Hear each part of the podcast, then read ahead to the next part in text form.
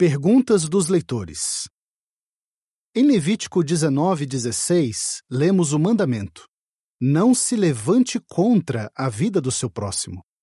O que isso significa e que lição podemos aprender? Jeová disse que os israelitas deviam ser santos. E para ajudá-los a fazer isso, Jeová deu as seguintes orientações: Não ande entre o seu povo espalhando calúnias. Não se levante contra a vida do seu próximo. Eu sou Jeová. Levítico 19, 2 e 16. A expressão se levantar contra é uma tradução literal do texto hebraico. Mas o que será que ela quer dizer? Uma obra de referência judaica falou o seguinte: essa parte do versículo é difícil de entender, porque não sabemos ao certo qual o significado da expressão hebraica, que literalmente significa não ficar em pé sobre, do lado, perto. Alguns estudiosos acham que essa frase tem a ver com o versículo 15, que diz: Não façam injustiça no julgamento. Não mostre parcialidade a favor do pobre, nem favoreça o rico. Você deve julgar o seu próximo com justiça. Levítico 19:15. Se esse for o caso, o mandamento no versículo 16 sobre não se levantar contra alguém poderia ter o sentido de não agir de uma forma injusta em tribunais, nos negócios ou na família. Um israelita não poderia fazer algo desonesto para tirar vantagem de alguém ou de uma situação. É verdade que nós não devemos fazer essas coisas, mas existe uma explicação que faz mais sentido para a frase do versículo 16.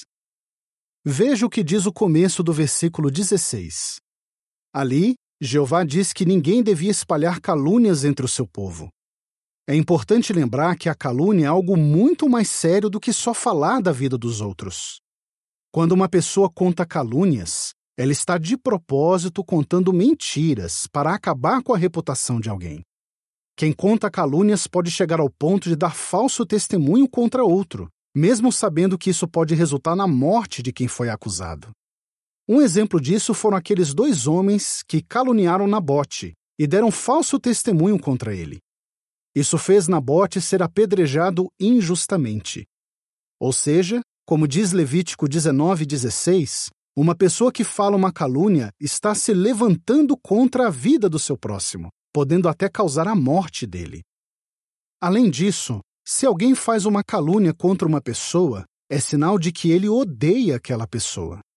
Em 1 João 3,15, lemos o seguinte: Todo aquele que odeia o seu irmão é assassino, e vocês sabem que a vida eterna não permanece em nenhum assassino.